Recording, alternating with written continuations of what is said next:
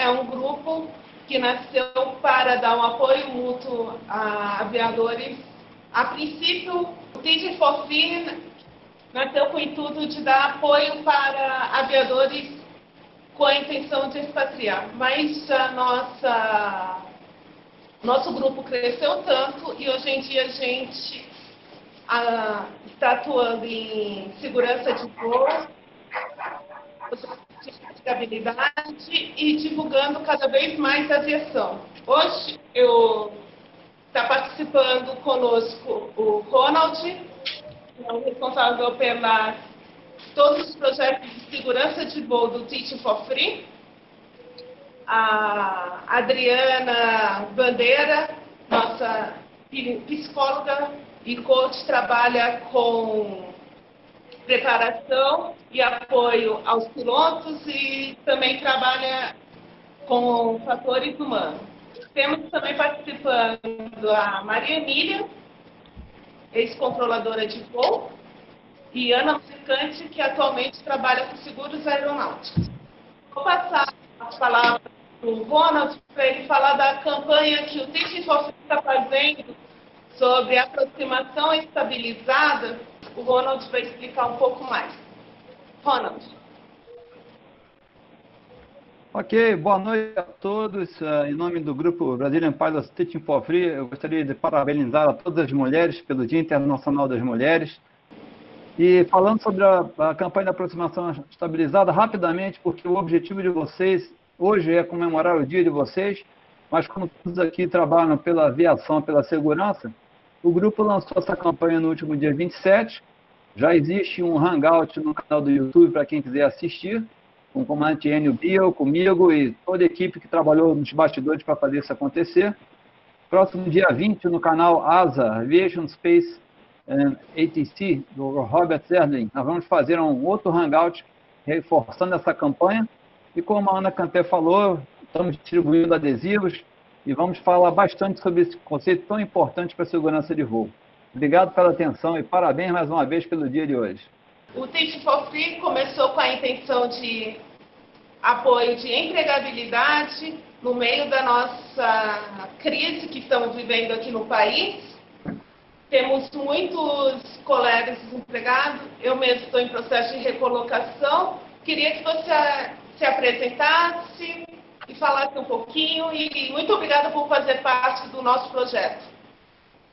Bom, eu também queria agradecer a oportunidade de estar compartilhando com vocês esse Hangout e fazer parte desse grande grupo, né, com excelentes profissionais, com dedicação, né, que, que buscam, que contribuem para a evolução, para o crescimento de todas as pessoas envolvidas com essa busca profissional e também essa paixão pela, pela aviação. Eu comecei na aviação mais de 20 anos atrás, ingressei como comissária de voo, onde foi meu primeiro contato né, com a aviação, é, com essa experiência, desenvolveu a vontade de entender justamente mais sobre o comportamento humano, como eram as reações que a gente tinha mediante estresse, algumas doenças, depressão. Eu fui para o ramo da psicologia. É, quando eu comecei a estudar, eu tive a oportunidade de ingressar então na parte do safety. Foi quando me deu a oportunidade de eu especializar a psicologia em fatores humanos e também segurança de voo e principalmente na parte comportamental né, de pilotos e comissários. Atuando principalmente na questão das habilidades, das competências, do comportamento, reagiam a situações, né, não só na cabine, como situações de interferência. É, e hoje, atualmente, eu estou, né, divido esse meu trabalho, minha experiência, é, é, ajudando o desenvolvimento então, desses profissionais que querem aprimorar, ingressar nesse mercado, né, no, no mercado, atingindo seus objetivos e tendo possibilidade de exercer cada vez melhor a, a sua profissão, tendo melhores resultados, porque eu costumo dizer que dentro de um contexto nós temos que unir as forças, não só né, o conhecimento intelectual, como também a parte de habilidades emocionais, para a gente lidar com a situação, se adequar àquele momento e corresponder da melhor forma. Maria Emília, é, eu queria que você contasse um pouco da sua história. Você. Tá, ok. Em primeiro lugar, queria te agradecer, Ana, pelo convite, participar aqui. Ah, é a primeira vez que eu participo de um hangout assim. A Ana já faz algum tempo que tem me falado desse grupo e acho bem interessante porque ele tem nas suas atividades tentando envolver tanto o pessoal novo está entrando na aviação, como aqueles que estão de repente como ela, num tempo aí à procura de uma recolocação. Uh, quanto a mim, eu trabalhei a minha vida inteira, minha história toda na aviação é dentro do controle de tráfego aéreo.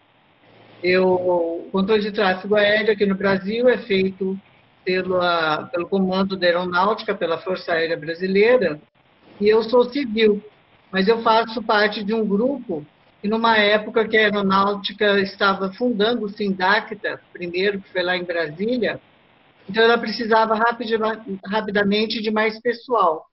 E como isso era difícil de conseguir somente através dos militares, começou a formar civis. Ah, na época que eu entrei, como os militares não participavam mulheres, no grupo que eu entrei já participava. Então, eu fui uma das primeiras a chegarem a trabalhar aqui em São Paulo. Maria Emília, o mercado de controladores, você sabe é, como ainda está a parte civil, parte militar? Maria Emília, o mercado de controladores, você sabe é, como ainda está a parte civil, parte militar? A parte civil é praticamente inexistente, porque esse grupo do qual eu participei, na época que ele se iniciou, foram feitas várias turmas. Na época que o Sindacta 1 foi inaugurado, praticamente 90% do efetivo era civil, porque eu tenho contato, sempre tive contato com pessoas lá, mas como esse grupo foi não se deu continuidade, Alguns chegaram a se aposentar, como eu, outros foram saindo ao longo do tempo, e atualmente só existem militares trabalhando no controle de tráfego aéreo. A coisa interessante e boa é que atualmente há 40% de mulheres trabalhando. As mulheres militares iniciaram em 2001, foi a primeira turma em que se teve mulheres militares. Elas iniciaram o trabalho em 2003 e atualmente elas chegam a um número de 40% do efetivo de controladores de tráfego aéreo no Brasil. É, essa semana saiu no grupo um anúncio de inscrição para o concurso da Força Aérea, que tem para controlador, para aviador e para o pessoal do, de nível terceiro grau é muito interessante. E a, o Free está aqui para divulgar as opções de carreira na aviação. Porque tem. Eu, quando criança, eu achava que só aviação era ser mecânico, piloto e comissário. Até que fui aprendendo que tem tanta profissão que nos dá o respaldo para a gente poder transportar esses milhares de passageiros que são transportados anualmente para todo em todo o mundo pelas empresas aéreas. Oi, Ana. Tudo bom, Xará? Eu comecei a aviação lá por volta de 88, já faz um bocadinho de tempo. E eu nunca quis participar de uma aviação comercial, embora eu tenha as carteiras todas, mas eu sempre gostei da aviação pequena e foi assim que eu vivi dentro da aviação. É, durante uma época eu saí fora do Brasil, fui morar na Europa, fiquei um tempo por lá e via, conheci bastante aviação da Alemanha, rodei a Alemanha, tendo show aéreo, que é a parte que eu mais gosto, né? E voltando para o Brasil, eu fiz parte da equipe da Marta Bognar, que infelizmente não vai poder estar aqui com a gente hoje. E que ela é a nossa wing walker, né? E eu fiz parte da equipe dela, participei de muito show aéreo. Infelizmente hoje a equipe está no chão porque está sem avião. Mas se voltar a ter, com certeza a gente volta para ativa. E depois disso eu acabei me envolvendo com o seguro aeronáutico. Hoje eu trabalho com o seguro aeronáutico, tenho a minha aeronáutico, tenho a minha corretora. E, e gostaria de, de, me aprofundar mais uma, no momento oportuno sobre esse tema, que é um tema que a gente vê muita gente voando aí sem seguro, fazendo muita coisa errada, e a gente gostaria de se aprofundar no futuro sobre esse assunto. Quem sabe o pessoal do Teaching for Free não não, não faz com a gente alguma coisa referente a isso. Né? Principalmente com a parte de seguro de vida para piloto. Enfim, é um outro ramo que eu gosto muito também. Aviação em primeiro lugar para mim. E trabalhar com seguro aeronáutico, estar trabalhando ligado à aviação, é sempre muito bom. É basicamente é isso. Minha vida não é tão grande na aviação, embora dela seja longa, que já tenha muitos anos, mas sempre foi com aviação pequena. Assim, uma época eu cheguei a fazer rally aéreo, hoje a gente não tem mais isso no Brasil, que é uma coisa também que eu gostaria muito que voltasse, que é muito bacana para piloto que está iniciando. E fiz muito tempo com a Simone Vaz, que era minha parceira de voo, e em outra época com a Kelly Tomé, que também foi minha parceira de voo nos ralis. E é isso aí. a minha vida na aviação. E hoje eu me dedico ao Grupo Aviadoras, que hoje está inaugurando a associação. Mais tarde, lá no Imbi vai ter o um encontro e vai estar tá sendo oficializada a Associação Brasileira de Mulheres Aviadoras. É isso aí. Legal, estou até olhando aqui no, na página do Facebook, né? A AMAB, né? Associação das Mulheres Aviadoras do Brasil, né? Exatamente. E ela, o texto começa, né? Ser mulher é ser mais forte do que os olhos podem ver. É ter no coração um lugar para todos os sonhos do mundo. Eu, particularmente, com meus 35 anos de aviação, tive o privilégio de assistir algumas bravas guerreiras iniciando sua carreira. Numa época lá na Varig, desde 87 que eu entrei na Varig, em que ter uma mulher no cockpit era uma coisa impensável, né? É. E vimos várias mulheres assim extremamente competentes passarem brilhantemente uhum. nos testes de admissão e acabarem sendo barradas no meio desse processo porque ainda havia um clima não pronto para recebê-las naquele ambiente de trabalho. Uhum. E nesse momento eu também queria agradecer aqui a uma aviadora com quem eu tive o prazer de é, conviver quando eu entrei na Emirates em 2006. Eu vim da aeronave MD-11 na Varig e entrei direto na aeronave 77 na Emirates. E tive minha parceira de treinamento, a Kalina Dias, que foi a primeira pilota lá da Varig e a primeira mulher aqui também pilota na Emirates e a primeira comandante no Oriente Médio.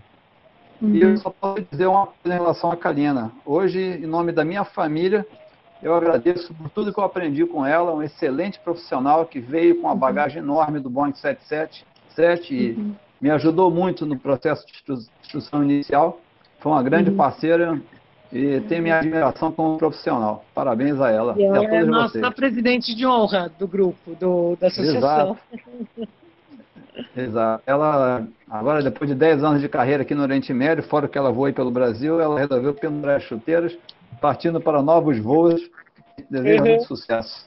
Ronald, é, fala um pouco mais do, das campanhas do, do grupo, o Grupo Brasília Pilots Teaching for Free, formado por voluntários, foi criado no ano passado com o objetivo de ajudar né, as pessoas que estão iniciando suas carreiras, aqueles que estão tentando ser profissional, dar um segundo passo na sua carreira ou eventualmente trabalhar no exterior.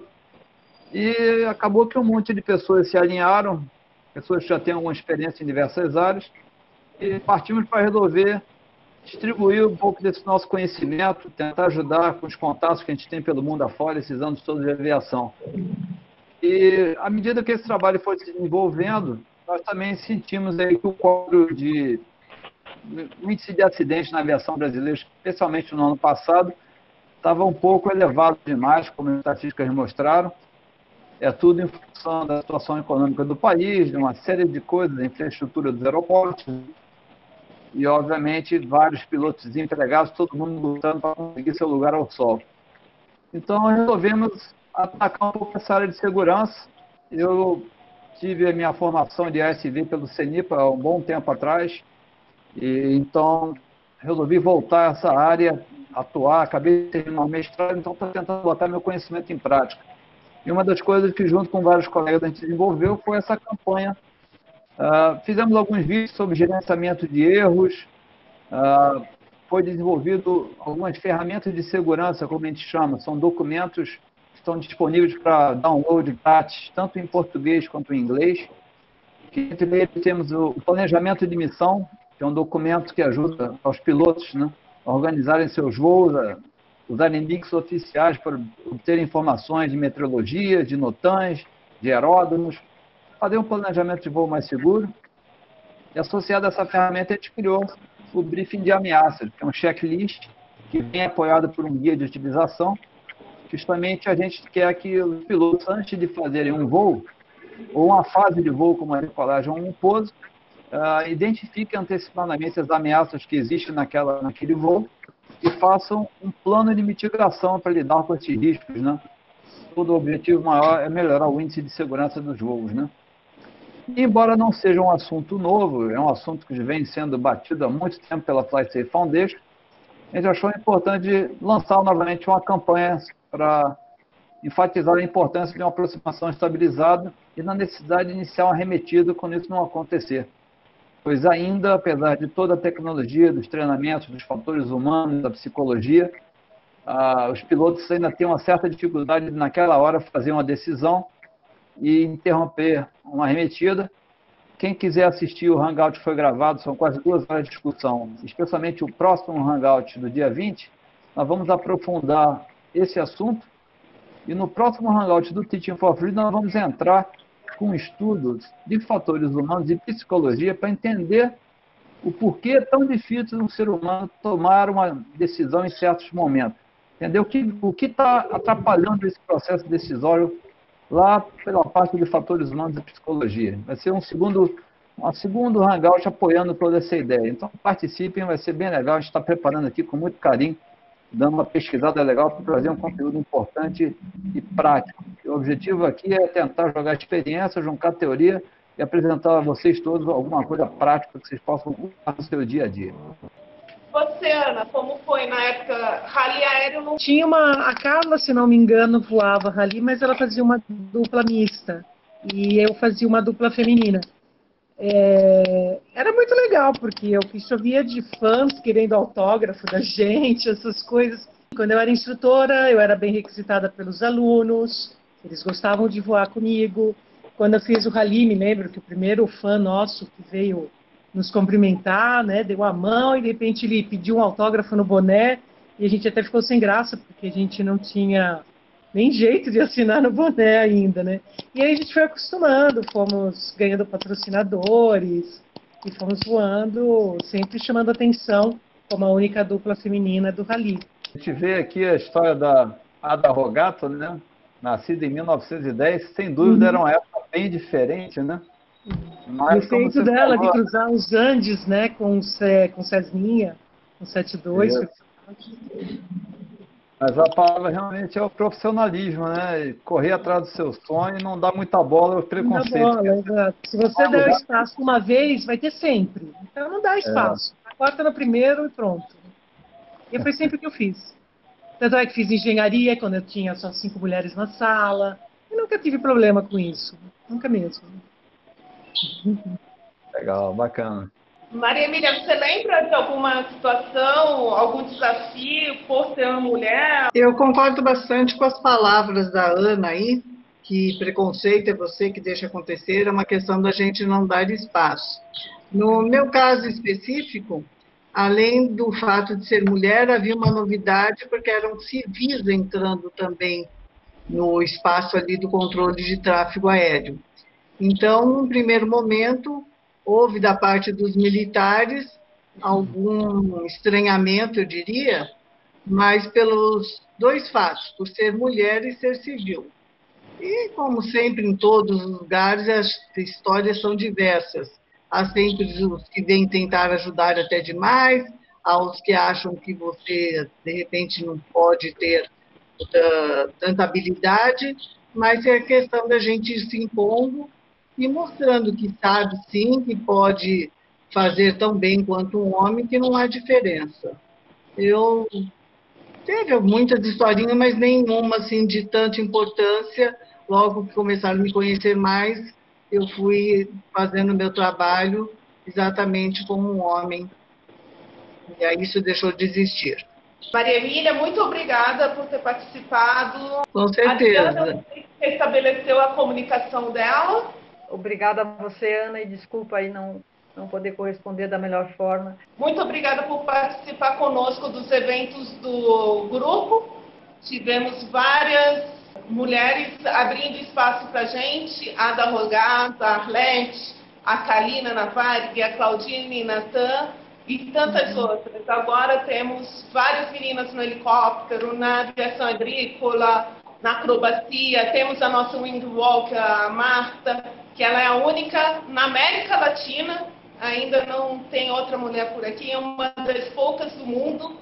E temos também todas as profissões que não é ser aviador, mas temos mecânicas, engenheiras, pedagogas, professoras, médicas, todas as profissionais, todos os ramos da aviação está de portas abertas para homens e mulheres. Só precisam estudar, se dedicar. Legal, sem dúvida. Obrigada por eu... participar do fórum e Ana, eu, em nome aqui do nosso grupo, eu gostaria de aproveitar a oportunidade de te agradecer. Você que está aí, como você mesmo colocou, né?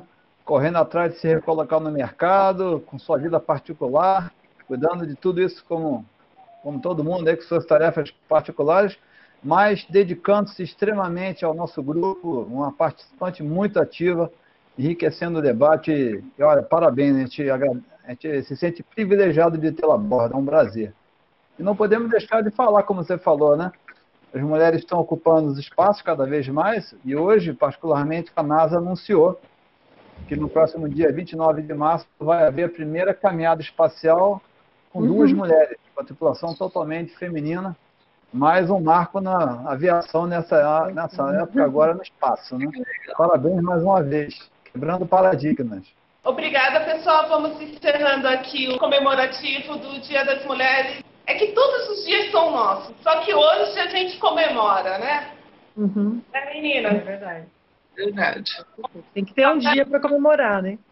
Parabéns a todas as mulheres e a todos os homens por estarmos juntos nessa caminhada. Muito obrigado, Aguinaldo, nosso mestre nas edições. A gente vê que uma coisa ele tenta ajudar, mesmo quando a internet só atrapalha, mas tudo bem. Pessoal, entrem no nosso canal no YouTube, Teaching for Free. Dúvidas e deixe um comentário, like. Muito obrigada.